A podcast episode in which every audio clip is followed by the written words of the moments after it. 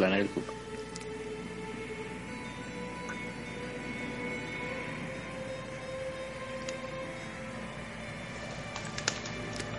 Dime cuándo tú, dime cuándo tú vas a volver.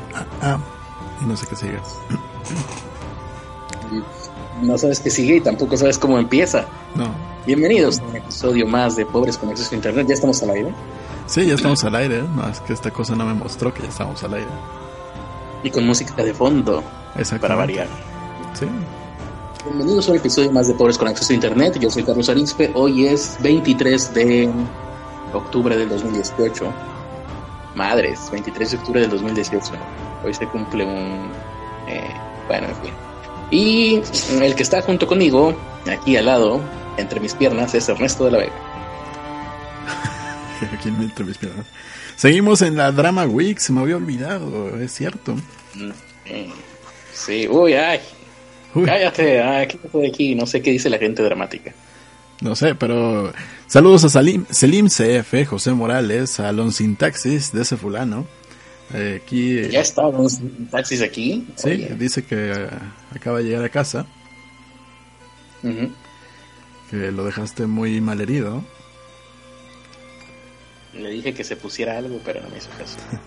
y está puesta la alarma de la responsabilidad. Así que... Ah, muy bien. Eso es eficiencia. Exactamente. Y bueno, el día de hoy, pues como siempre, ¿no? Saludos a todos ustedes. Vamos a empezar a hablar del tema principal de hoy. Hoy fue un día que no hubo muchas noticias por lo que veo, o por lo menos nosotros no nos enteramos. Así que tuvimos que agarrar cualquier noticia por ahí. Y la noticia de hoy es sobre alguien que confesó dónde enterró a su esposa a cambio de un Xbox. Creo que esta noticia la traes tú, ¿no, Ernesto? Así es, es una aberración de la naturaleza. Esta persona no, no entiendo cómo puede haber gente así en el mundo. Ah, sí es cierto, no, espera, drama, drama. No es posible lo que les voy a contar a continuación. Bueno, Ernesto se los va a contar. Es aberrante, ustedes van a pensar y seguramente van a recordar a alguien que junte estas características. Y tenemos que advertirles que si hay niños presentes, por favor, diríjanle a ellos todas las preguntas que ustedes tengan como adultos, que seguramente se las podrán despejar. Bien, Ernesto es un capo, un crack de la comunicación. Esto, un honor tenerte aquí. Ernesto, te beso las suelas de los zapatos, Ernesto. Como, también me he fijado que Fantino hace mucho esto también. A lo mejor lo voy a tener que empezar a hacer así de es un placer hablar contigo, querido Ernesto. ¿Cómo estás? Hace mucho que no nos veíamos y cosas así. Muy bien, muy bien. Muchas gracias por invitarme a este programa. La verdad es que yo te escucho todos los días. Es, un honor ser un invitado para tu programa. Pero hoy vengo con algo preocupante. roncar ¿Eh? Eh, pero me escuchas roncar porque dormimos en la misma habitación también. También, pero. También tiene que ver pero eso el mundo no lo, no lo tiene que saber. Lo que hacemos tú y yo fuera del aire. Uf. No sé, si se supone que eres argentino o si se supone que estás borracho. No, no, estoy ubicando. Un poco de ambas, no te preocupes. sí.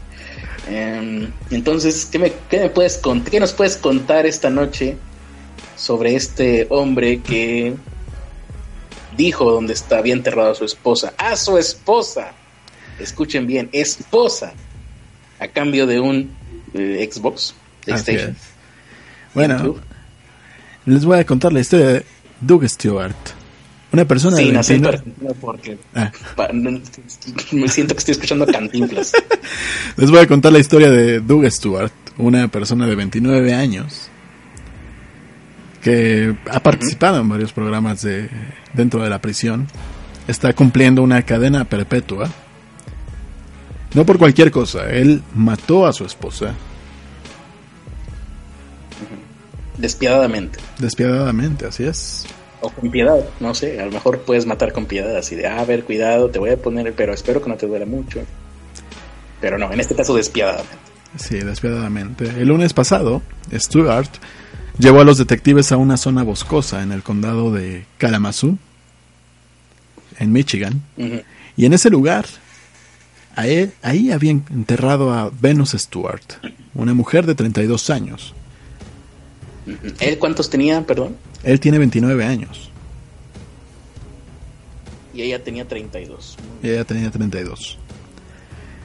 Para identificar el sitio, él dejó dos estacas enterradas como punto de referencia. ¿Punto de referencia para qué? No lo sé, pero todavía tuvo el descaro de decir, sabía que no podía olvidar en dónde estaba. Él vivía en Virginia cuando su esposa, de la que ya estaba separado, desapareció en el año 2010. Ella Madres, entonces. Sí, ella vivía en casa de sus padres. Ella tenía 32 en aquel momento y él tenía 29 en aquel momento, entonces, ¿o cómo? Él tiene 29 ahora y ella tenía 32 en aquel momento. O sea, se lo agarró chiquito. O sea que ella tenía 32 en aquel momento y él tenía 21. Yo creo. Mm, esto se pone más extraño, queridos amigos, cada vez que avanzamos más en esta historia. Sobre todo cuando no la has leído previamente antes de empezar a comentarla como nosotros. Continúa, querido Ernesto. Ah. Beso. Como, te mencioné, Venus Duarte estaba viviendo con sus padres, no estaba viviendo... ¿Cómo? Es que así le hace Fantino. Ah. No estaba, no estaba viviendo con Doug. Lo abandonó después de haberlo acusado de violencia doméstica, y no solo de eso, sino de haber abusado sexualmente de la hija que ellos dos tenían. ¿Qué está pasando? Ya no entendí nada. ¿Tenían una hija? Así es, tenían una hija, estaba, estaba en este proceso por haberlo acusado y desapareció en el 2010. Para el año siguiente, en el 2011, a, a Duke lo arrestaron, lo condenaron por homicidio premeditado en el 2011 y desde entonces han visitado a, a Doug Stewart cada año desde que fue sentenciado para obtener información sobre dónde se ubicaba el cuerpo de esta mujer. Cada año iban y lo, interrogaban y él no decía dónde estaba. Hasta que el pasado lunes le ofrecieron un trato. Un trato que para muchos podrá sorprenderlos, pero él decidió... Pero eh, no, está muy raro que lo sorprenda si está en el título del podcast, pero bueno. no arruines mi drama. él decidió decir dónde se ubicaba el cadáver de su esposa a cambio de un Xbox. Pero no un Xbox cualquiera, un Xbox maldito. No, ah, un, Xbox cualquiera. Ah, Ni siquiera dice que sea un 360 o un Xbox One, un Xbox.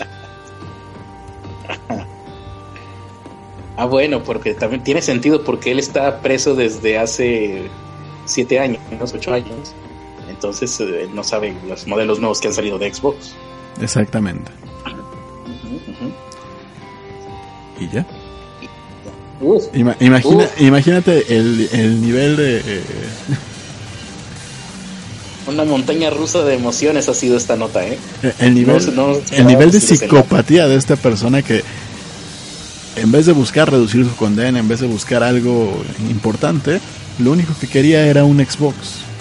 Fue capaz de entregar eh, pues lo único que lo mantenía con visitas de, de, de la policía o del FBI a cambio de un Xbox. Dice de ese fulano que ojalá le hayan dado el Xbox pero sin juegos. Sí, estaría muy bien. Sí, yo también creo lo mismo. Vamos a ver comentarios de la gente respecto a este abominable suceso. La verdad es que el hecho de que haya pasado tan, hace tantos años le quita un poco de abominable. Lo que a mí me dejó preocupado un poco es qué pasó con la hija de ambos. Está en casa de sus de los padres de Venus Stewart.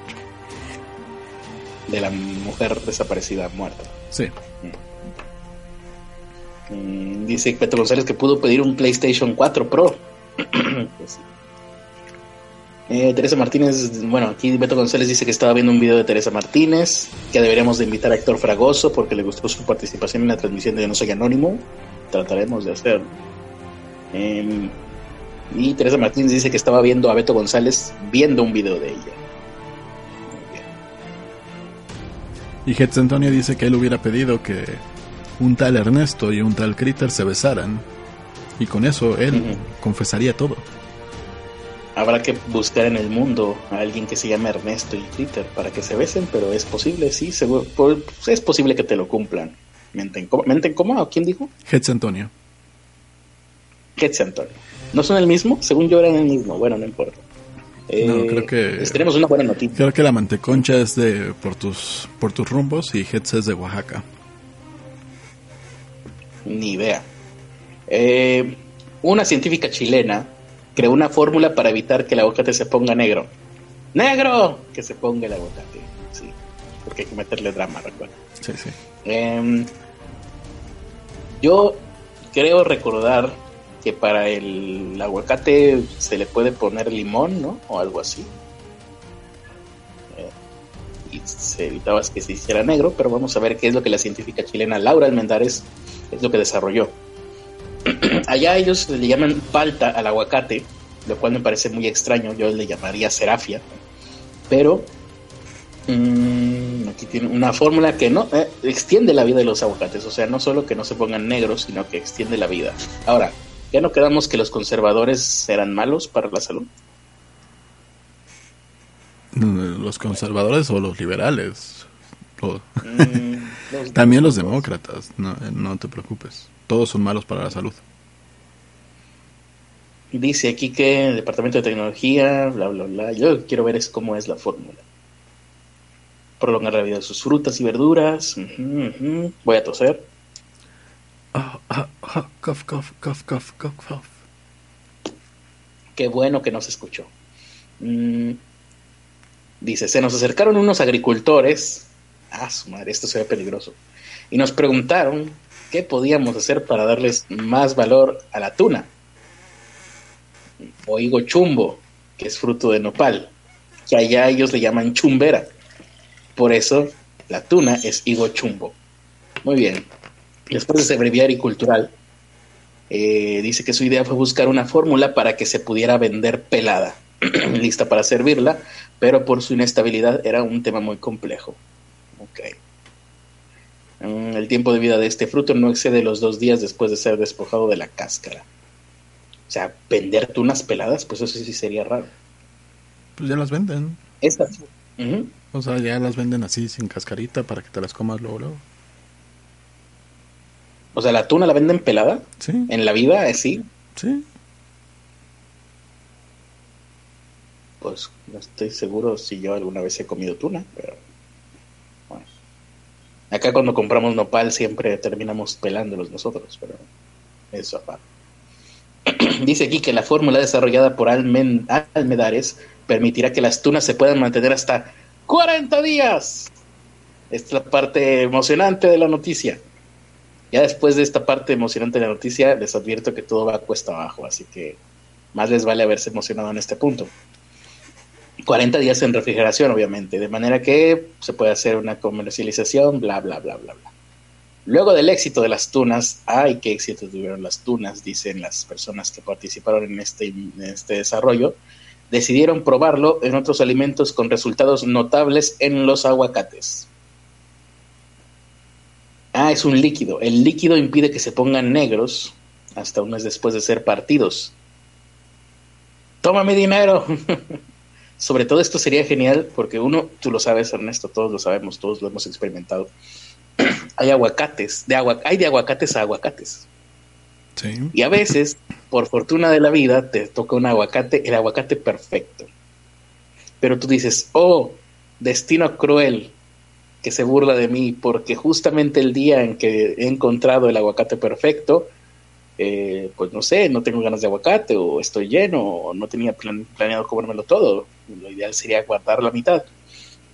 Y es ahí donde entraría este líquido, porque hay otros aguacates que la verdad son una porquería.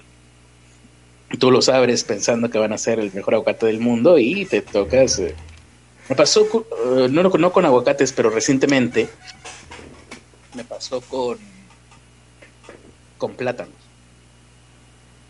de hecho, no sé si me tocó alguna especie de mutación de plátano, pero tomé un plátano así, como, como cualquier día, ¿no? Como, como uno esperaría. Es ese tipo de cosas que pasan y luego las recuerdas a la perfección, pero que en ese momento no estabas preparado para el shock que ibas a recibir. ¿no? Es como cuando matan a alguien famoso que dices, wow, fue un día común y corriente hasta el momento en el que le dispararon a Selena y a partir de ahí todo se descontroló. Pues lo mismo me pasó a mí, pero con un plátano. Fue un día común y corriente hasta el momento en el que yo tomé un plátano del frutero, dejando a su, el resto de sus hermanos plátanos ahí. lo abro, le doy una mordida. ¿Y cómo te explico? Es como haber mordido una lechuga seca. La, la textura era de un plátano, pero el sabor era de una lechuga. O no sé, incluso era como un apio, pero sin sabor a apio. Así. Yo dije, esto sabe mal. Mm, todavía no salía de mi asombro y dije, no, no, no, el que está mal debo de ser yo. Un plátano no puede fallarme de esta manera. Voy a darle otra mordida. Y ahora sí sentiré el sabor que debo de tener. ¿Mm? A mí no me gusta el plátano. Le di otra mordida y pensando que, ajá, ahora sí el sabor vendrá a mí porque seguramente este fue un fallo de mi cerebro. No, igual. Fue como morder una lechuga con textura de plátano. Y la gente a mi alrededor no lo creía. Y les decía, esto es como morder una lechuga y todos, ja, ja, ja, Critter, tú y tus cosas. Por eso nos haces reír tanto. Ah, miren al Critter, eh, baila payaso, me decían hasta que no probaron ellos mismos el plátano y se dieron cuenta. ahora sí, obviamente yo me, me, gusta compartir mi plátano con otras personas, como cualquier, como cualquier ciudadano. Y, y solo hasta ese momento quedamos todos, eh, o sea, pude corroborar fuera de mí, esto por inquietud científica nata en mí, que compré una, ¿cómo se llaman? Macoyas de plátanos pencas de plátanos, creo que es penca de plátanos, que no tenían sabor a plátano. Fue un error en la Matrix. De hecho, debí de haberlo, ahora que lo pienso, debí de haberlo, no sé si todavía estará ahí en el frutero. Eh, debí de haberlo, eh, pues, tomado, ¿no? de alguna manera, puesto un, un récord, ¿no? No sé cómo se dice en español, maldita sea eh, haber tomado ese caso, ¿no? Haber, un registro, debe haberlo registrado de alguna manera. Eh, pero bueno, aquí estaba, ah sí, los aguacates. este es un líquido que impide que se pongan negros un mes después de partidos. Y lo mismo han podido hacer con la manzana. Este producto es inodoro, incoloro e insaboro. Es agua, no mamen. Ah, no, bueno. Será algún líquido inodoro, incoloro e insaboro. Y está en proceso de patente Así que no van a dar detalles del contenido de esta fórmula. Ah, es como el, el Nicolás Tesla de los, de los alimentos. Muy bien. Dice que son compuestos antioxidantes comestibles que controlan microbiológicamente el crecimiento del fruto. No, ya estuvo, que se, está prohibido ya por Greenpeace, seguramente. No, esto no, no, no, no, no va a salir de ahí. No lo van a dejar. Eh, van a decir que es de Monsanto, van a decir que es transgénico y lo van a prohibir, ¿eh? porque lo mejor para la naturaleza es que las frutas se pudran y que nadie pueda comérselas, según, pues según los, los eh, ecologistas, como todos sabemos a través de Twitter. Así que ahí está, tenemos ahí una posible eh, remedio para que los aguacates no se pongan negros. Yo creo que desde que anunciaron el, que se había curado, erradicado el virus del VIH en seis pacientes eh, experimentales. No habíamos tenido una noticia tan grande para la ciencia. Yo creo que ahí van a tener un importante eh, duelo que tendrán que dirimir el comité del premio Nobel para el premio Nobel del próximo año, entre esta propuesta y la otra, la del virus del SIDA. Aquí, aquí los comentarios fue que era plátano macho? Mm, no, no lo era. Eh, este Beto González dice que andabas repartiendo lo que no te cabía. lo que no me gustaba. Millennials descubren el limón. Científicos millennials descubren el limón, sí, sí. Es el punto, no es limón, porque es sin sabor, según esto.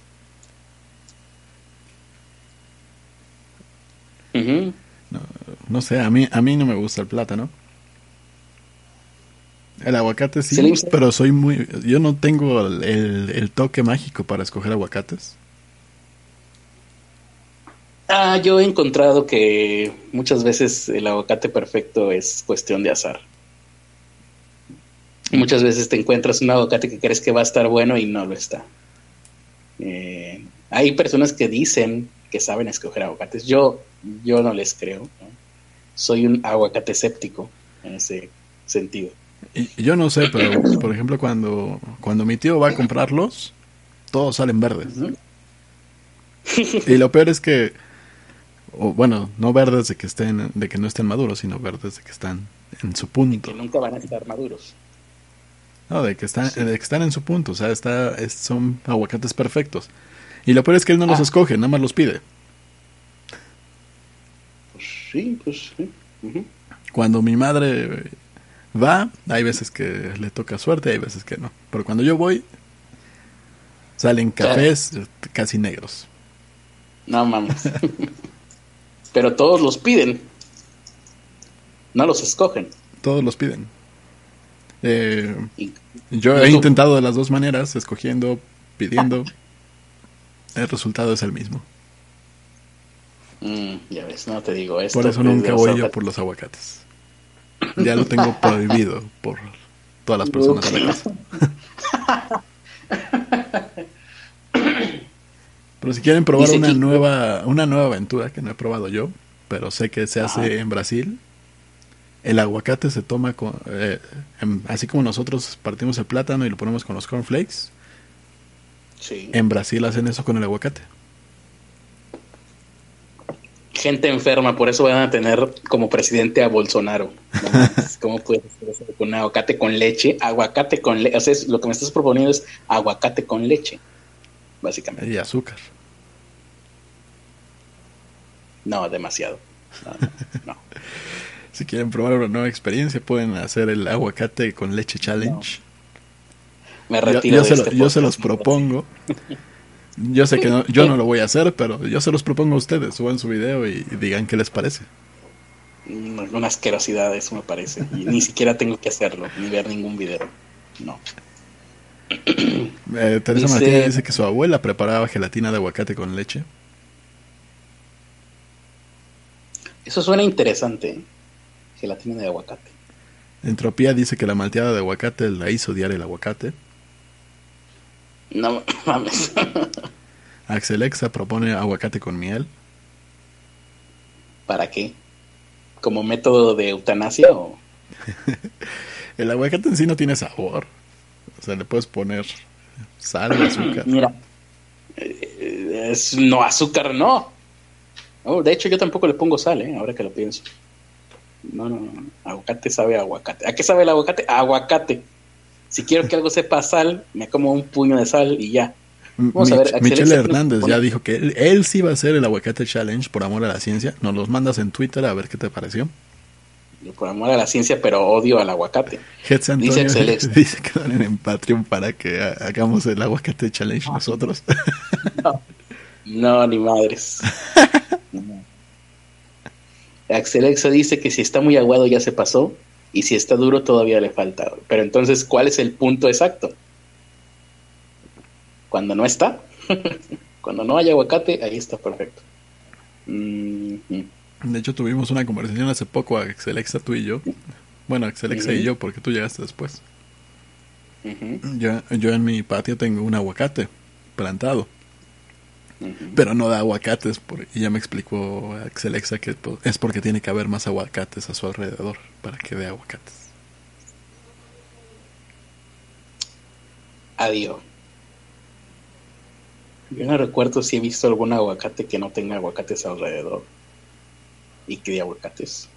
Tendré que experimentar. Pues no sé, pero el mío ya tiene como 7, 8 años, ya está grandote y no ha dado un solo aguacate. Lo que sí tengo son limones, muchos limones. Teresa Martínez dice que en otra ocasión su abuelita hizo gelatina de sopa de letras. No, Tres Martínez, tu abuelita estaba troleándolos. No se te daban cuenta. en, realidad, no era gelatina, era. a ver hasta cuándo se quejan de estos escuincles Yo digo que eso no era gelatina, era la sopa cuando la dejas ahí enfriarse hasta que se queda toda babosa. Que se queda todo Dice que no sabe de dónde sacaba sus esos restos de su abuelita. Oye, sí, ¿eh? Su abuelita yo creo que tenía conexión a internet desde aquella época porque, y bueno, se metía a los BBS y ahí encontraba esas recetas absurdas. Mm. Muy bien. Dice, dice Axelexa que él lo que hace es comprarlo duro y cuando se aguada poquito ya está chido. Ah, otra cosa es cuando compras los aguacates verdes. Ah, hablaba de aguacates. Sí. Ah. No entiendo cuál es la ciencia detrás de esto, pero debe de haber alguna ciencia eh, eh, que es Envolverlos en, papel periódico. Pero yo creo que eso tampoco te garantiza el aguacate perfecto. Esta es la búsqueda del aguacate perfecto, es prácticamente accidental. Yo creo que incluso Tinder es más, eh, tiene más eh, certezas que el aguacate perfecto. Vamos a ver. Dice Axelexa que no tienen que estar alrededor, sino que tienen que, estar, que haber algunos cerca aunque sea en otra cuadra, para que se polinicen. Porque son transexuales. Ah, y por lo que cambian de sexo, sí, sí. Algo estaba explicando que no entendí. Y la verdad no me interesó. Dice Alonso que su papá nunca supo sembrar ningún árbol de aguacate porque en su rancho decían que el árbol solo da frutos cuando la persona que lo sembró muere. ¡No mames! Eh, ahí está la explicación científica. ¿Quién lo sembró, al Ernesto? Mi mamá. No, quítalo de la pinche. quítalo de la maceta y tíralo a la cruz.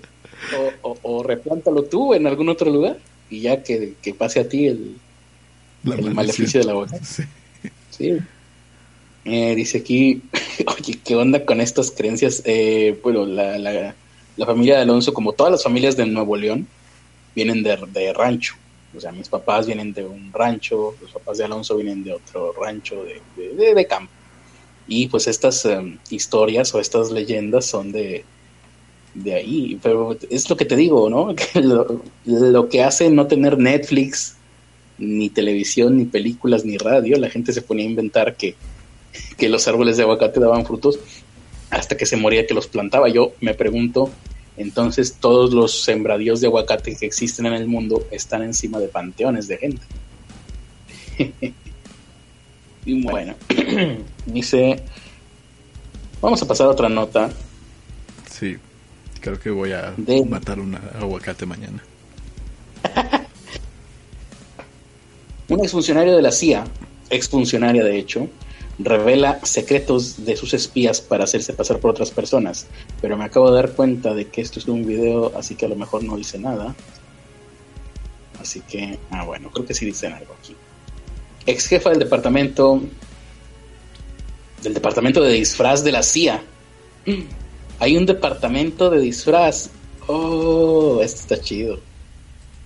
Porque, o sea, no es como un departamento de vestuario de una televisora. No, no, no, no Aquí el departamento, los disfraces pueden llegar a ser de vida o muerte, o sea, tiene que ser un disfraz sumamente sofisticado. La mujer se llama Joana Méndez. Joana Méndez. Y bueno, la entrevistaron en Wired y que dice algunos trucos que los espías tienen para o recurren para pasar desapercibidos. Por ejemplo, los estilistas del departamento de disfraz de la CIA permanentemente documentan todos los rasgos físicos de un agente con el objetivo de alterarlos. O sea, tienen un registro de los rasgos físicos de los agentes. Muy bien. Además, pelucas, lentes, vello facial. También emplean maquillaje de prótesis, ¿no? protésico, y diferentes tipos de prótesis bucales que modifican el volumen del rostro, la forma de hablar de una persona. Oye, Alonso, deberías de ir ahí, a lo mejor te ayudan en algo. Dice aquí que es fácil. Ah, este está bueno según ella, según Méndez, según esta ex directora del departamento de disfraz de la CIA, es fácil hacer pasar a una mujer por hombre. Es fácil envejecer a una persona joven o agregarle kilos de peso a alguien delgado. Pero lo contrario de todas estas es y prácticamente imposible. O sea, a, a opinión de esta experta en el disfraz, sería prácticamente imposible, bueno, sí, es lógico, hacer que alguien gordo se vea delgado, es imposible. Es imposible hacer que alguien viejo se vea joven y es imposible que un hombre pueda pasar, pues no me imagino, por una mujer de ciertas características, ¿no? Muy femeninas. Yo aquí no entiendo la lógica de la aseveración si estamos llenos de... Ah, bueno, no, pero sí tienes que tomar eh, los ejemplos que hemos visto en la cultura popular de hombres que transicionaron a mujeres es porque tomaron hormonas, ¿verdad? Sí, sí. Ah, ya veo, ya veo. Dice aquí que un disfraz no es suficiente, también es crucial modificar el comportamiento o la forma de moverse. A los, a los estadounidenses es sencillo identificarlos en otros países por la forma en cómo sujetan los cubiertos. Ah, caray. Ahora me voy a fijar cómo sujetan los estadounidenses los cubiertos. Cómo sujetan un cigarrillo o por la forma en la que se paran. Incluso se puede cambiar la manera de caminar colocando accesorios en el zapato o utilizando vendas en las rodillas. Ah, mira. Oye, esta gente está llena de trucos. Muy, bien, así que si esto es... Ah, no, espera, dramático. Esto es algo que el imperialismo yanqui nos está engañando, de alguna manera. Y ahí está ya la alarma de la responsabilidad, em, lo cual significa que ya es tiempo de irnos despidiendo. Pero antes de despedirnos, quiero avisarles que Critter va a trabajar de nuevo después de tantos años. No, yo por qué, no, yo, como dijo Vicente Fox, ¿y yo por qué? qué? te hice? ¿Qué mal te hice? ¿Por qué me deseas ese mal? Porque el canal de Sci-Fi realizó una oferta por los derechos de dos franquicias que son míticas en de los años 80.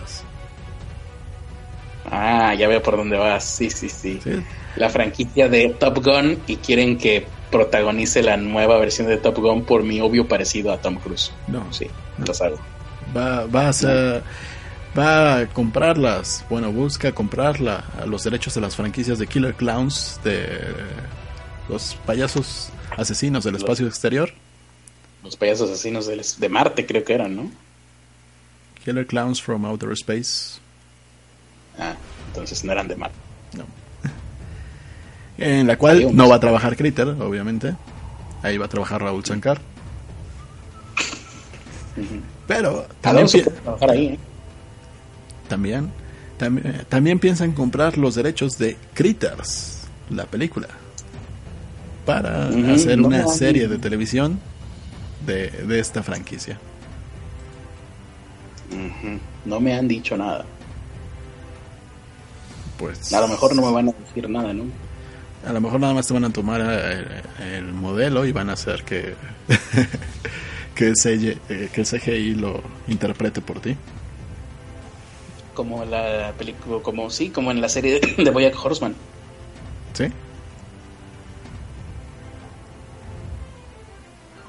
Pues bueno, eh, ya habían dicho hace mucho que iban a hacer un remake y esto no ha sucedido. A lo mejor, quién sabe, quién sabe si sucede. Yo tenía una nota muy buena y de hecho creo que voy a... Pero acércate al micrófono.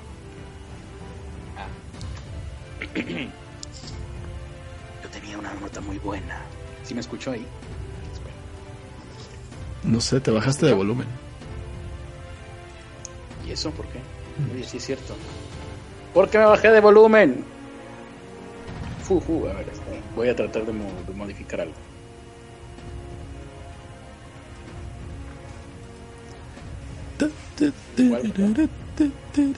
Voy a probar y regreso.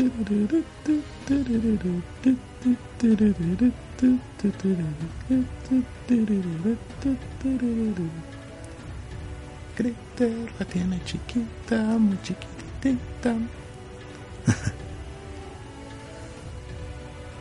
Está flotando y se alejó del micrófono, probablemente.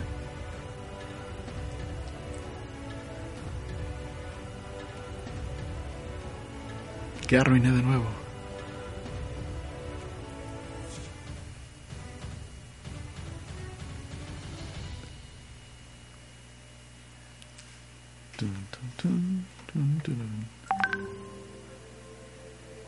A ver, creo que ya no puedo entrar. Dejen de marco de nuevo.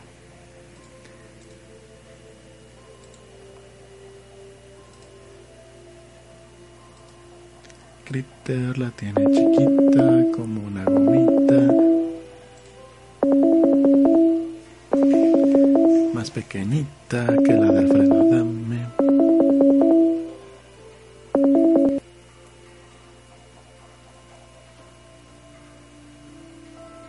Critter. Critter.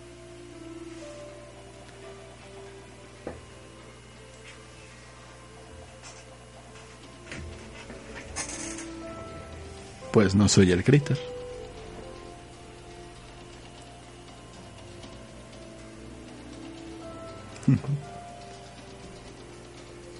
El maestro está intentando bajar al piso de nuevo, pero no puede. Gira sobre su propio eje, fuera de control, y ha golpeado su cabeza contra el techo.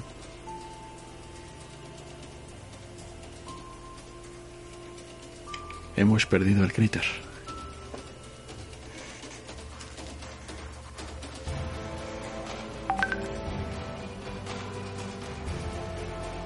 Se le apagó el teléfono. Esperemos unos minutos.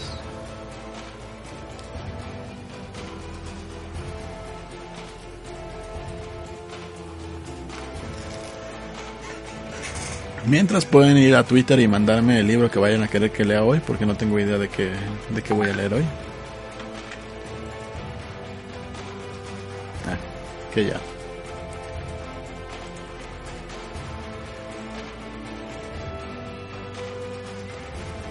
Critter.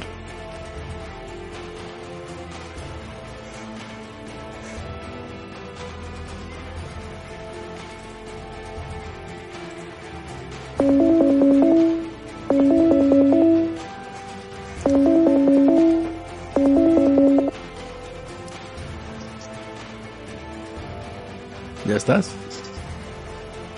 Ya, aquí estoy, eh, seguimos al aire, seguimos al aire dramáticamente. Sí, estamos hablando de que la tienes más pequeña que Alfredo Aldame. Ah, bueno, pero eso igual y no es algo para decirlo al aire, idiota. Yo les quiero decir, no sé si ya me estoy escuchando bien, sí, ¿verdad? Sí, No, ya, sí, ya te no, estás no, escuchando bien.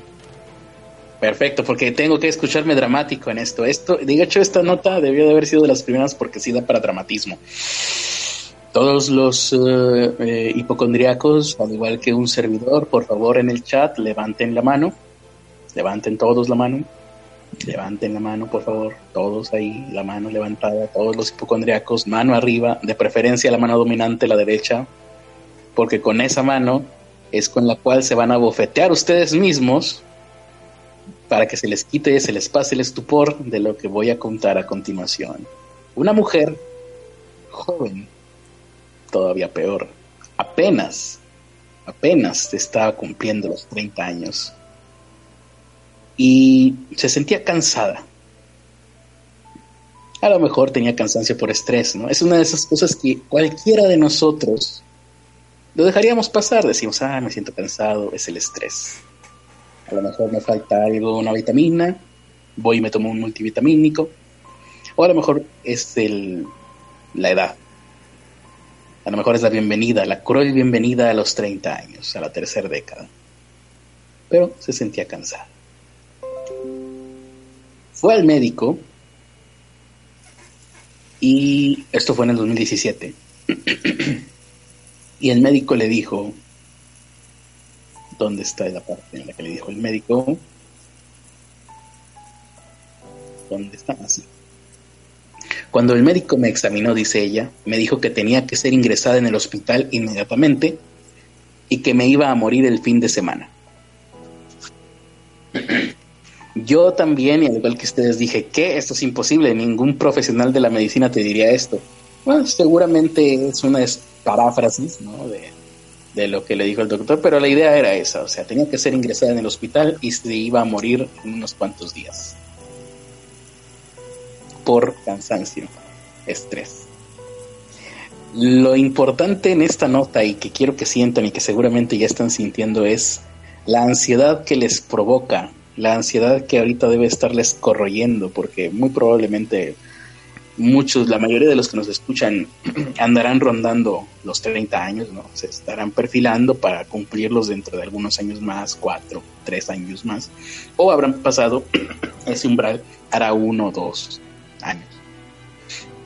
Y eh, lo terrible, lo peor de todo esto es lo inespecíficos que eran los, las, eh, las dolencias, los síntomas que esta muchacha presentaba todos nos hemos sentido cansados en algún momento. Todos hemos dicho, ah, estoy cansado, pero seguramente es por el estrés. Muchos sentirán cansancio constante, En este momento ya estarían preocupándose. ¿Debería yo ir al doctor por sentirme cansado? Bueno, no se preocupen porque esta dolencia o esta condición que ella tenía iba acompañada de otros, un par de síntomas más. Decía que le sangraban las encías pero probablemente eso, era culpa de su cepillo de dientes, ¿no? ¿A quién de nosotros de vez en cuando no nos sangran las encías? A mí no. ¿Alguna vez en tu vida te han sangrado? No, dijiste de vez en cuando, no ninguna vez en mi vida. Bueno, pues sí, es un decir. Mm, o que su orina había empezado a, a tornarse más oscura. ¿Quién de nosotros no ha tenido alguna vez la orina más oscura? o bueno, más teñida, ¿no? Más amarilla. Generalmente al inicio, en la mañana, la primera orina está más, más oscura que la del resto del día, con lo cual estos eh, síntomas se vuelven bastante poco detectables. Pero bueno, ella dijo, ah, estaré tomando poca agua, ¿no? Si me lavo las encías, ah, me estoy cepillando demasiado fuerte. También eso ocurre, ¿no? Si si te cepillas más tiempo de lo normal, puede llegar a ocurrir. Y eh, si tomas poca agua, pues sí, tu orina se cambiará de condición. Y sentirse cansado. Cualquiera de nosotros puede tener estos síntomas en cualquier momento. Bueno, en el caso de ella, una mujer de tan solo 30 años, que por cierto se llama, se llama como le pusieron sus padres, porque creo que no dicen aquí, Cristina Ferrara, estadounidense, por cierto. Esta mujer tenía ictericia, bueno, le hicieron ahí unos exámenes médicos y el diagnóstico de los médicos fue que su hígado no funcionaba bien. A las pocas horas dio muestras de ictericia, que eso es cuando la piel se pone amarilla. En este momento todos estarán volteando a ver su piel, a ver si no se ve más amarilla de lo normal. Y yo creo que un poquito sí, ¿eh? ya me estoy sintiendo un poco más amarillo de lo que yo generalmente soy. Yo nada más la mitad. Eh, ¿La mitad de qué? Mi brazo izquierdo está amarillo y el derecho rosita. Tienes ictericia en la mitad del cuerpo. Va a morir la mitad de tu cuerpo. Eso porque es porque a uno le está dando la luz amarilla directamente. Dice aquí que el tono de piel amarilla indica un aumento de la bilirrubina. Ay, me sube la bilirrubina. Eh, y bueno, tiene ahí esto trastornos hepáticos. Ahora que, me, ahora que recuerdo, creo que alguna vez algún familiar ha tenido la piel amarilla en algunas temporadas. Mm, dice aquí que sufría altos niveles de enzimas y bueno, ya lo que yo les dije, ¿no? Lo examinaron, la examinaron y le dijeron que tenía que ser ingresado al hospital y que se iba a morir el fin de semana. pero, y le dijeron, la mala noticia es que te vas a morir el fin de semana, pero la buena noticia es que este fin de semana se estrena un nuevo episodio de la serie del 2 de octubre de Amazon. Y la mejor noticia es que tu esposo va a tener un Xbox. a huevo. Eh, dice que está hospitalizada, los síntomas se intensificaron rápidamente, o sea, sí estaba enferma. Y los doctores le hicieron un coma inducido y la anotaron en una lista de trasplantes de hígado. 12 horas después se fue al primer puesto porque la verdad es que sí ya estaba en las últimas la pobre mujer.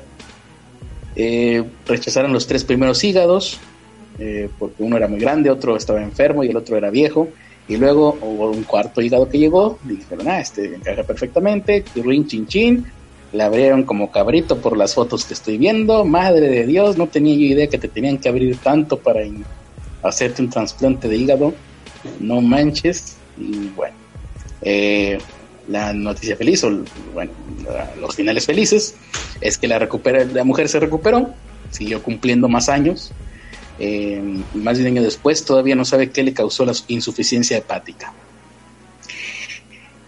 Con lo cual sí, queridos amigos, queridos amigos hipocondriacos, al igual que yo que están escuchando esto, una insuficiencia hepática te puede aparecer por los síntomas más insignificantes y no tener ningún eh, ningún origen claro. Eh, supe de otro caso por aquí cercano a mi casa y cercano porque le pasó al hermano de un amigo que un día traía gripa y no sé si no se le quitaba o qué sentía, si lo sentía muy pues muy fuerte, no sé. El caso es que fue al médico y la gripa era el síntoma de una insuficiencia hepática muy fuerte.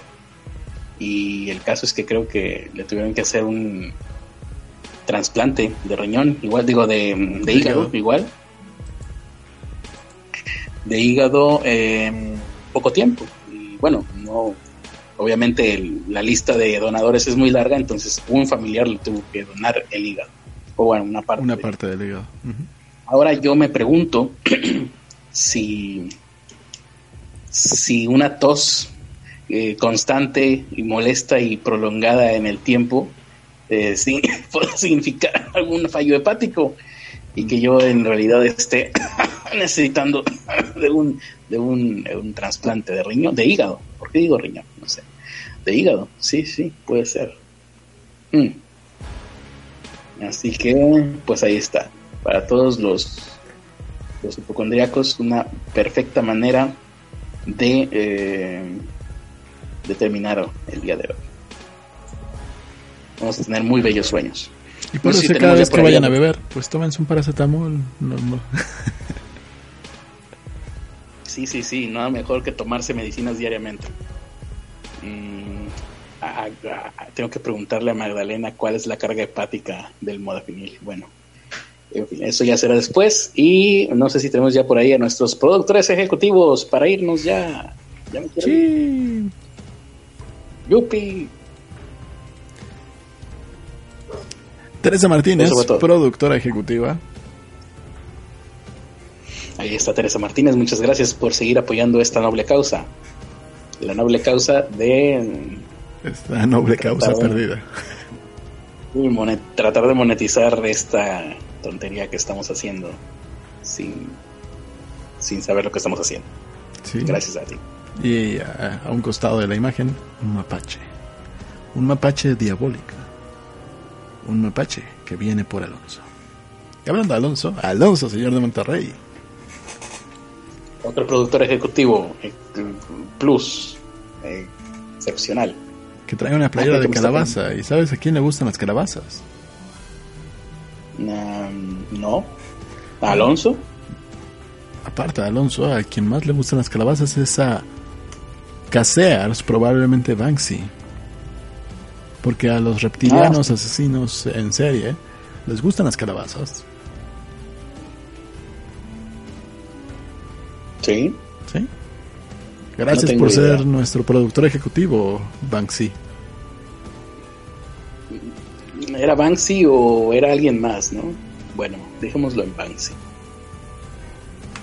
Y gracias a Casears también. A los dos. Y la Ouija, productora ejecutiva, que nos está juntando la lanita ahí desde el infierno. En el infierno yo creo que se cotiza diferente, ¿no? Espero que, que ahí, no sé, cuánto puede valer el dólar del infierno. No, Habría que ver. No lo sé, pero ah, yo creo que nuestros pecados han sido tan mediocres que cuando lleguemos al infierno van a decir, no, no, ustedes no, no vinieron aquí por, por pecadores, ni por ateos, ni por nada de eso. Ustedes vienen aquí a castigar a otros. Los van a castigar con su programa. Y les pagaremos por ello. Con lo cual, para nosotros se convertiría en el cielo. Exactamente. El cielo en el infierno. Eso podría ser un título bueno para una canción de Arjona. Sí. ¿Alguien más por ahí? El Club de los Pobres, Manuel Jiménez, Ricardo Reyes y Madison Negro. Ah, eso no importa. Ellos no jugaron a la Ouija. Conviértanse en Patreon, patreon.com diagonal PCI, patreon.com diagonal PKI. Y bueno, si se hubieran convertido en Patreons hasta el día de hoy, hubieran podido votar en el tema de, del día de mañana. Ah, mañana. sí. Porque el tema del día de mañana, que es previamente nos va a pasar la información Teresa Martínez. Sí. Es los santos más loquillos. Yupi. Si, usted, si ustedes hubieran estado en Patreon, hubieran podido decidir acerca del tema de, del tema del podcast, pero no quisieron. Mañana vamos a hablar de santos, a ver si no nos excomulgan. De todas formas, ya tenemos el camino preparado para el infierno, ¿no? Bueno, pero nunca hay que cerrar puertas, ya sabes. Eh, esto es todo por hoy. Descansen.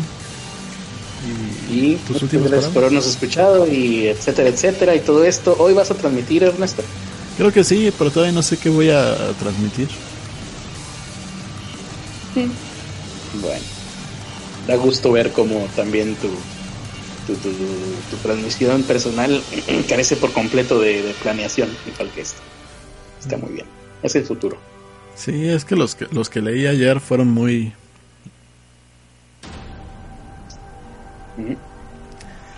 Eh, ¿Cómo llamarlos? los últimos dos que leí fueron los de los finales más mediocres que he leído en mi vida.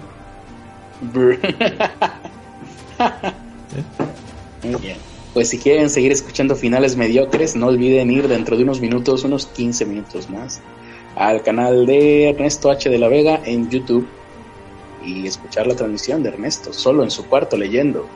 Es algo así como Hikikomori, la experiencia compartida. Exactamente. Y bueno, eh, ya nosotros nos despedimos. Hoy fue el episodio del 23 de octubre del 2018. 23 de octubre no se olvida. Y yo los dejo como siempre con la dramática voz. Atentos todos a este prócer de la comunicación que es Ernesto de la Vega. Yo me siento honrado y privilegiado de compartir micrófonos con él y él nos va a dar la despedida como solamente él sabe hacerlo, incluso comparándose con aquel viejo discurso de Winston Churchill. Eso y esto es más o menos lo mismo, así que preparen sus oídos porque van a escuchar a Ernesto de la Vega. Un día como hoy, pero de 1983, yo tuve un extraño pensamiento. Creí que el mundo podía ser un lugar mejor. Un lugar donde todos pudieran tener un gran nepe para todos, perra.